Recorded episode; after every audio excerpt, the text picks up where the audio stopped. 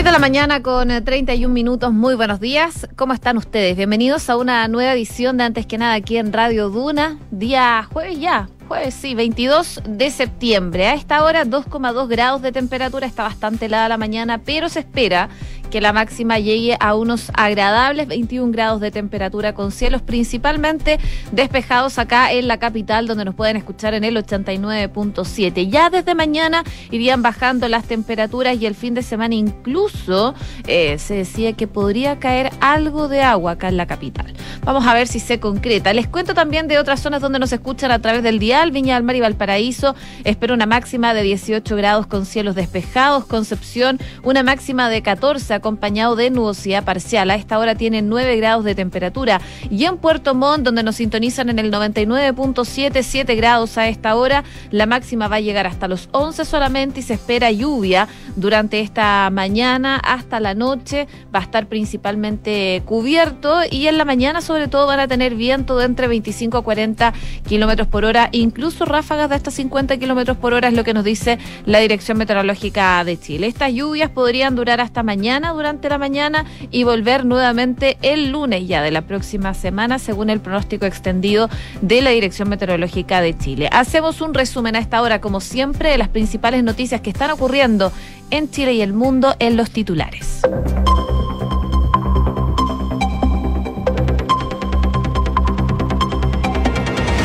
Presidente Gabriel Boric participó en la conmemoración del discurso de Salvador Allende en la ONU y dijo que su proyecto era profundamente democrático. En la instancia donde se celebra los 50 años del mensaje del ex mandatario entregó ante Naciones Unidas estuvo presente también el presidente del gobierno de España, Pedro Sánchez. El mandatario se desmarcó del apoyo dado por los ministros al TPP-11, enfatizando que no es algo que el gobierno esté empujando, a pesar de la arremetida del titular, de la titular de Interior, Carolina Toá, para avanzar en este tratado, postura que fue secundada por Mario Marcel y Antonio Urrejola. En el oficialismo y en algunos sectores del gobierno no estaban convencidos de sus beneficios. La ministra de Defensa, Maya Fernández, tuvo que volver de emergencia a Chile tras el hackeo de los correos del Estado Mayor Conjunto. El gobierno ordenó un sumario y derivó los antecedentes a la justicia militar para determinar la responsabilidad penal de la falla de seguridad cibernética. El Ministerio de Salud anunció el fin de la obligatoriedad de las mascarillas y del uso del pase de movilidad desde el primero de octubre. Se mantiene la recomendación de todas maneras de usar tapaboca en el transporte público y no se descarta reutilizar el pase en la pandemia, eh, por supuesto, si es que ésta lo exige. Chile Vamos definió sus líneas rojas para alcanzar un acuerdo para una nueva constitución, mientras que el gobierno se va a restar del próximo encuentro. La UDRN y Evópolis zanjaron que este viernes, cuando se reanuden las reuniones con todos los partidos políticos en este proceso constituyente, van a pedir certezas y seguridad. En noticias internacionales, la Unión Europea acordó preparar nuevas sanciones contra Rusia tras la movilización de reservistas. El jefe de la diplomacia de la Unión Europea, Josep Borrell, indicó que la medida afectará a nuevos sectores de la economía rusa, incluido la tecnología una fuerte réplica del terremoto del lunes en México dejó a dos personas fallecidas. El sismo tuvo una magnitud de 6,9. Las víctimas fatales son una mujer que se golpeó la cabeza y un hombre que sufrió un infarto. 6 de la mañana con 35 minutos. Y por supuesto, partimos revisando las principales informaciones. El presidente Gabriel Boric ha tenido una intensa agenda en Nueva York. Y en el marco también de su gira, el mandatario participó ayer en el aniversario número 50 del discurso del ex presidente Salvador Allende ante la ONU, eh, actividad que fue celebrada en Nueva York. Este evento se llevó a cabo en el Instituto Cervantes de la Gran Manzana y contó con la presencia del presidente del gobierno de España, Pedro Sánchez, y del actor chileno Pedro Pascal. Además participaron la tercera hija de Allende, la senadora Isabel Allende, y su nieta, eh, Marcia Tambuti. También eh, se esperaba la presencia de la ministra Maya Fernández, de Defensa, nieta del ex jefe de Estado, pero finalmente ella tuvo que regresar a Chile de urgencia, por lo que les contaba en titulares esta filtración de correos desde el Estado Mayor Conjunto de las Fuerzas Armadas. Bueno, durante la ceremonia, el presidente Boric realizó un discurso en el que resaltó la figura del expresidente Allende y su proyecto político. Él dijo creer que uno de los motivos por los cuales están recordados no es principalmente su sacrificio, sino por algo que eh, la derecha dice ha tratado de negar durante mucho tiempo y que creo es bueno debatirlo con respeto, pero abiertamente y frontalmente, que es que el proyecto de la Unidad Popular, dijo, el proyecto de Allende en particular era un proyecto profundamente democrático, dijo Gabriel Boric en esta conmemoración en Naciones Unidas. Pero bueno, no solo tuvo tiempo para hablar en esta conmemoración, sino que también habló de otros temas en esta gira que está teniendo en Nueva York. Y otro de los temas también que se les preguntó es sobre el TPP-11. Los apoyos para aprobar este proyecto ya están en el Congreso. Además, ya existe un preacuerdo de un grupo mayoritario de bancadas en el Senado para votar el próximo martes o miércoles este pacto comercial que involucra a 11 países y entre ellos Chile. Sin embargo, a pesar de eh, las declaraciones públicas de la ministra del Interior, Carolina Toá, para avanzar en este tratado, palabras que fueron, como les comentaba anteriormente, reforzadas por el titular de Hacienda, Mario Marcel, y la canciller Antonio Rejola, el presidente Gabriel Boric ayer en el marco de esta gira en Estados Unidos desconoció gestiones para aprobar este acuerdo comercial. Esto fue lo que dijo en una conferencia de prensa el presidente Boric. Me parece totalmente natural en todas las coaliciones que sustentan a gobiernos en la historia han habido diferencias respecto a ciertos puntos. Y esta no es una diferencia nueva. Eh, es muy claro que hay un sector de, quienes nos apoyan, quienes apoyan al gobierno, que siempre han sido críticos del TPP-11. Incluso un poquito más allá, hoy día veíamos declaraciones de otros senadores que eh, también eran críticos a esto. Yo mismo, Cámara de Diputados, cuando, si mal no recuerdo, el 2018, 2017 se votó en la Cámara de Diputados. Ahí las palabras del presidente Buric, y aunque el presidente no se oponía a que este tratado siguiera su tramitación en el Congreso, sus palabras marcan un retroceso respecto de la postura que había anticipado ya sus ministros. Eh, de hecho, Carolina Toás, algunos días atrás, eh, la ministra de Interior, había dicho que ella tenía la confianza en que se iba a lograr poder llegar a un acuerdo con respecto al TPP-11, despejar dudas, encontrar una manera de que ese acuerdo sea compatible con todos los compromisos que se tiene como gobierno, mientras que Urrejola dijo que el análisis de este tratado estaba dentro de las prioridades de su cartera. Marcel, el ministro de Hacienda, señaló que para un país pequeño como el de nosotros, que esté abierto, es importante no quedar a merced de estos conflictos. Por lo tanto, hay que buscar alianza. Al parecer, bueno, eh, no es la misma postura que estaría teniendo el eh, presidente Gabriel Boric. Incluso la vocera Camila Vallejos, cuyo partido está en una declarada oposición a este tratado, fue la primera que dio cuenta de un retroceso respecto de lo que habían planteado toda Marcel y Rejola. En su momento, la vocera dijo, nosotros no hemos hecho ninguna solicitud ni ningún llamado específico al oficialismo a aprobar el acuerdo. Sabemos que esto está radicado en el Senado, que hay miradas distintas, hay aprehensiones distintas sobre el acuerdo. Nosotros hemos sido muy críticos de varios aspectos y particularmente lo que respecta a la resolución de controversias, dijo Vallejo, quien recordó que para subsanar esos reparos la Cancillería diseñó una estrategia para tratar los conflictos que surjan en la implementación de acuerdos directamente con cada país. Para ello se enviaron cartas a, otros 10 firmantes del TPP-11 para intentar canalizar las controversias hacia un mecanismo bilateral. Bueno, desde Nueva York, donde integra la comitiva presidencial que participa en la Asamblea de la ONU, el ministro Marcel fue menos explícito respecto de sus anteriores señales de apoyo a este tratado dijo no es un tema de señales, es un tema de cómo sigue un proceso que ya tuvo un avance legislativo. Y dijo que es un asunto que ya está en manos del Senado y solo pidió tener una discusión que sea actualizada. En tanto, la ministra secretaria general de la presidencia, Analí Uriarte, eh, la principal aliada de todo en el rediseño político del gobierno, también había sido cautelosa en la materia y hasta el momento no ha habido intervención en esa materia, según los negociadores dentro del Senado. De hecho, a nombre del gobierno, la responsabilidad de realizar la ronda de consultas políticas ha recaído en el subsecretario de Relaciones Económicas, José Miguel Ahumada, eh, conocido detractor de estos acuerdos comerciales. Así que bueno, vamos a ver qué ocurre con este tratado, pero eh, pese a las objeciones, hay eh, el jefe de bancada de la UDI, Iván Moreira, anticipó que ya existe una mayoría de bancadas para eh, poner en discusión este tema,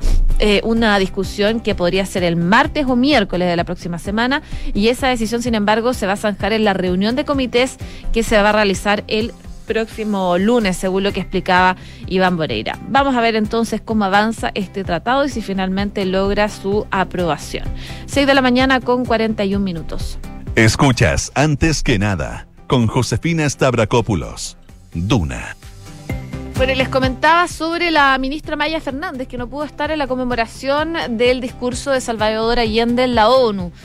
Eh, tuvo que suspender eh, principalmente la gira en Nueva York, país eh, donde se está generando la Asamblea General de la ONU, por este presunto hackeo que sufrieron los correos de las distintas ramas de las Fuerzas Armadas que integran el Estado Mayor Conjunto. Según lo que dicen desde el Ejecutivo, temprano eh, que el presidente Gabriel Boric le había solicitado ya a la jefa de Estado volver al país y monitorear las consecuencias de la vulneración informática, lo que posteriormente fue confirmado desde el Ministerio de Defensa. Y lo que explicaban en el comunicado es que frente a los hechos conocidos en relación a la falla de seguridad de los correos electrónicos del Estado Mayor Conjunto, el presidente ha instruido a la ministra de Defensa volver al país para liderar la respuesta a propósito de esto. Parte del comunicado de la cartera dice que el gobierno ha ordenado un sumario administrativo para poder determinar la responsabilidad correspondiente y además los antecedentes han sido puestos ya a disposición de la justicia militar para dar pie a una investigación penal. Dado esto, la ministra Fernández no logró, como les comentaba, participar en este homenaje al ex presidente Salvador Allende, que es su abuelo, y que se realizó durante la jornada de ayer por los 50 años de su discurso en la ONU. Además, la Comisión de Defensa Nacional citó a la ministra Fernández en conjunto también al subsecretario de Defensa y al jefe del Estado Mayor Conjunto para una sesión ordinaria el próximo 27 de septiembre. Según se detalla en esa citación, el motivo es dar cuenta de la filtración de los correos electrónicos por parte del grupo hacker Guacamaya, el que según publicó el medio Interferencia habría filtrado cerca de 400.000 correos del Estado Mayor Conjunto, que es el órgano asesor del Ministerio de Defensa integrado por el Ejército, las Fuerzas Armadas y la Fuerza Aérea. Según el medio, dentro de los datos presuntamente hackeados se encuentran distintas minutas, informes revelados y documentos de inteligencia militar que datan desde febrero del año 2019 hasta mayo de este año. 6 de la mañana con 43 minutos. Estás escuchando Antes que nada con Josefina Stavrakopoulos en Duna. Y hablemos de negociaciones constitucionales, porque los presidentes de la Cámara del Senado, eh, eh, Raúl Soto y Álvaro Elizalde, confirmaron que este viernes van a continuar las negociaciones para llegar a un nuevo acuerdo político que tenga como objetivo consensuar de qué manera se va a seguir con este proceso constituyente. Las conversaciones se van a retomar luego de que estuvieran ya una semana congeladas. Bueno, eh, eh, era claro porque estuvimos en fiestas patrias. Las tratativas quedaron en pausa cuando principalmente Chile Vamos se restó de la cita del jueves de la semana pasada por diferencias internas en el bloque y por las declaraciones del gobierno donde eh, por hechos algunos consensos, según la derecha, nunca se cerraron. Lo que más molestó en las bases de Chile Vamos probablemente fue que la moneda diera por cerrada que todas las fuerzas políticas estaban de acuerdo con tener un órgano 100% electo, lo que en todo caso en un inicio había sido confirmado por los presidentes de REN y de la UDI, eh, respectivamente. Eh, el asunto escaló al punto de que Chile Vamos pidió excluir de la mesa negociadora al Ejecutivo que estaban siendo representados por la ministra de las Express, Analía Uriarte. Bueno, luego de ese traspié, tanto Soto como Elizalde intentaron dar algunas señales de normalidad en estas negociaciones. Incluso marcaron el punto de que el Ejecutivo debe seguir presente en las negociaciones, ya que nadie debe ser excluido ni vetado. Lo que decía Elizalde es que el gobierno tiene que participar del diálogo como acompañante. El gobierno es un órgano colegislador y no es irrelevante en materia legislativa. La, la presión, de todas maneras, por el asunto bajó tanto así que la oposición no tendría problemas mientras la moneda se limite a asumir un rol de acompañante o de apoyo y se abstenga de pautear y fijar plazo. Pese a eso, el Ejecutivo optó por la cautela y descomprimir los ánimos en las últimas horas. De hecho, Uriarte eh, definió que no va a asistir a esa reunión del viernes y por ahora se va a mantener al margen de esa, de esa cita. En la antesala de la cita con todos los partidos, eh, este miércoles los dirigentes de Chile Vamos se reunieron en un almuerzo para poder consensuar algunas ideas con las que van a llegar a este encuentro. Tras la reunión de trabajo, los presidentes de la UDRN y Evópoli comunicaron dos acuerdos. El primero apunta a reafirmar la voluntad de continuar con este proceso para tener una nueva constitución y de esa forma la coalición descartó un plebiscito de entrada para consultarle al país si quiere o no una nueva Carta Magna y así eh, desmarcaron con la postura de algunos militantes de base de las colectividades del bloque y el Partido Republicano que han empujado esa idea. Y despejado ese punto, el segundo gran acuerdo es que el viernes van a llegar a la mesa negociadora con la idea de que ojalá la próxima semana se convoque un comité de expertos que tenga como objetivo redactar un decálogo de principios, lo que eh, ante la derecha denominaba bordes que permitían acotar el trabajo eh, de redacción del nuevo órgano que se forme para escribir una nueva propuesta constitucional. La presidenta de Evópoli, Luz Poblete, explicó que la misión de ese comité será redactar los principios que guíen y que puedan limitar el trabajo de la redacción de una nueva constitución. Parte entonces de eh, las tratativas que se están generando para la reunión del viernes que se va a generar con los partidos, pero sin el gobierno que se va a restar de este encuentro. 6 de la mañana con 47 minutos. Estás en Antes que nada con Josefina Stavrakopoulos. Duna 89.7. Y ayer hubo las tan esperadas novedades desde el Ministerio de Salud. Finalmente, desde el eh, primero de octubre se van a generar unas diferentes flexibilizaciones en las medidas sanitarias. Por ejemplo, el fin de la mascarilla, que se va a usar obligatoriamente solo en registros hospitalarios y se recomienda usar en lugares donde hay aglomeración, por ejemplo, en transporte público, en el metro, en las micros o en los aviones también.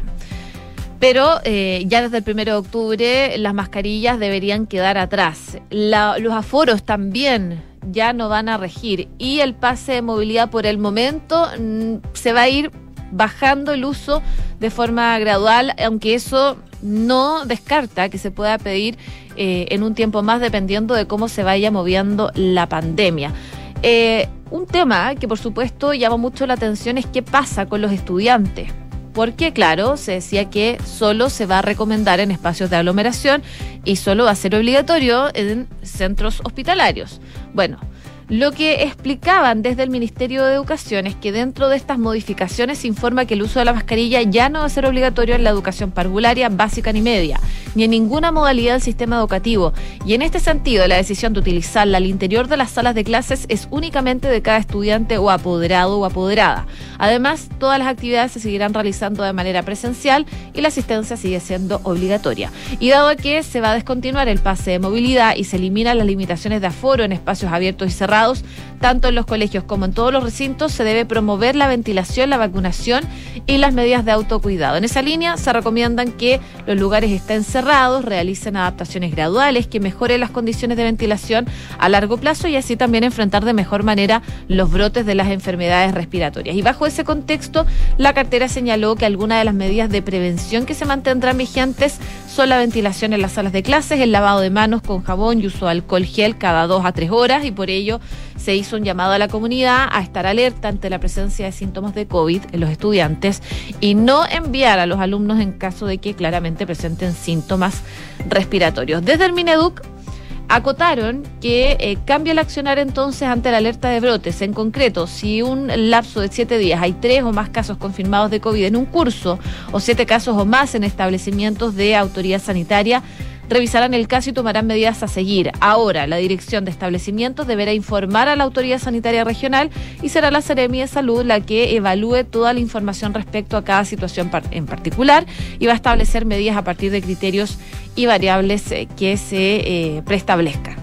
Parte entonces de lo que explicaban también desde el Ministerio de Educación respecto al fin del uso de la mascarilla desde el primero de octubre. Por supuesto, durante la jornada estuvimos hablando con varios expertos acá en Duna, uno de ellos, Rafael Arauz, eh, que es eh, investigador del Instituto de Ciencias e Innovación de Medicina de la Universidad del Desarrollo, y él comentaba que le parecía una buena medida lo que se anunció por parte del Ministerio de Educación.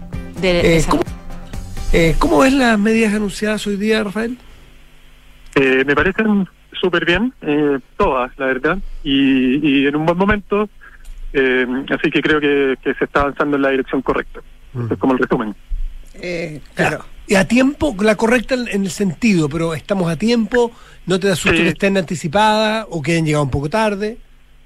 No, no, yo creo que no hay no hay un acepto todavía, es muy muy difícil decir, este era el momento para hacer A, B o C.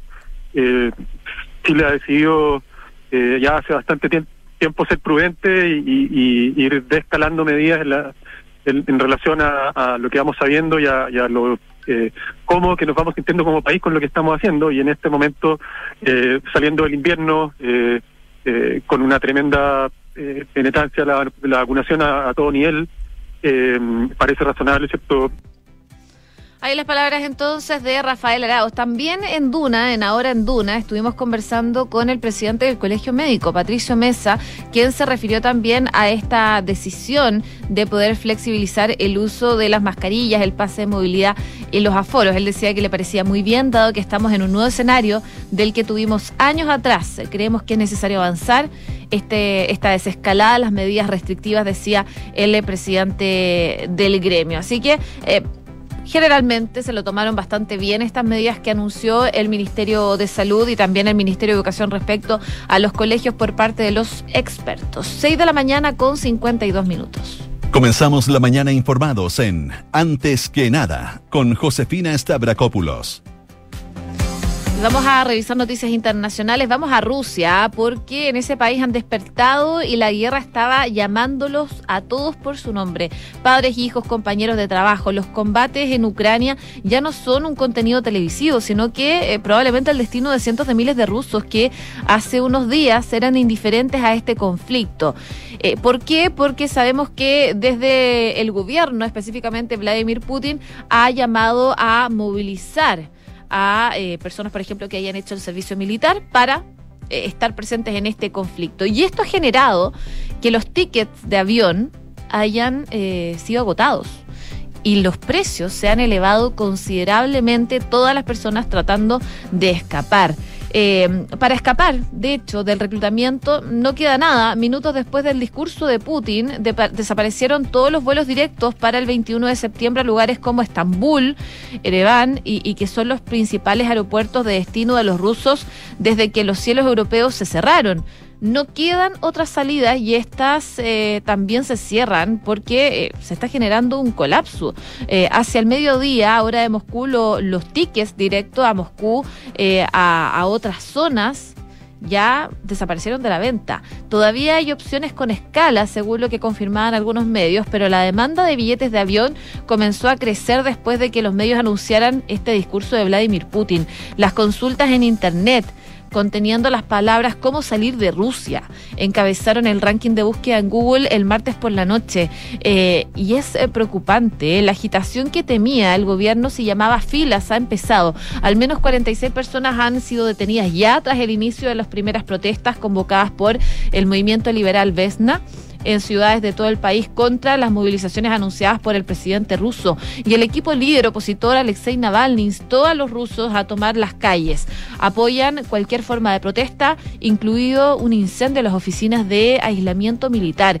El martes, de hecho, por la noche, mientras se extendían los rumores de que la movilización dejaría encerrados a Rusia a todos los hombres entre 18 y 27 años, eh, los liberales de Vesna eh, que se llama finalmente la primavera rusa, hicieron un llamado dramático. Pidieron a los soldados rusos que se negaran a participar en la guerra y que se rindieran antes de que... Eh, entrara en vigor las enmiendas adoptadas por el Parlamento ruso, que convertirían la negativa a luchar en un delito. Putin ya ha firmado este miércoles el decreto, así que bueno, hay muchas personas que están tratando de salir de Rusia a propósito de esta situación, pero eh, la esperanza se va agotando porque los tickets aéreos ya se agotaron o están a un nivel de, de valor exorbitante. 6 de la mañana con 55 minutos. Cifras, mercados, empresas. Las principales noticias económicas están en Antes que nada. Malas noticias, porque la Superintendencia de Salud recordó que las ISAPRES tienen hasta este domingo 25 de septiembre para notificar a los afiliados sobre nuevos procesos de adecuación.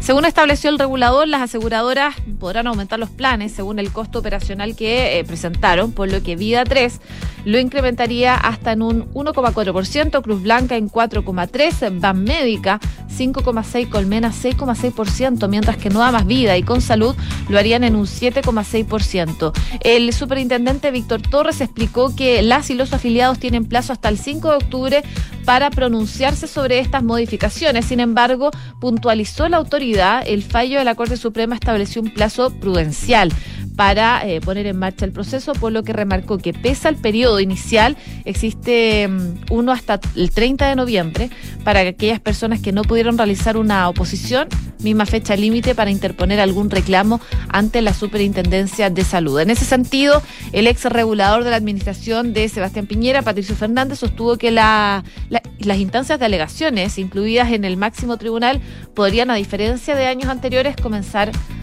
ser eh, rechazadas. Así que, bueno, vamos a ver qué pasa, pero se espera ya que empiecen a notificar el alza de los planes. Y también les cuento que a partir de hoy vuelven a subir los precios de la benzina, esto luego de haber registrado dos semanas consecutivas de caída. Según el informe de precios de la Empresa Nacional del Petróleo, publicado ayer, tanto la benzina de 93 octanos como la de 97 van a sufrir un aumento de 9,7 pesos por litro.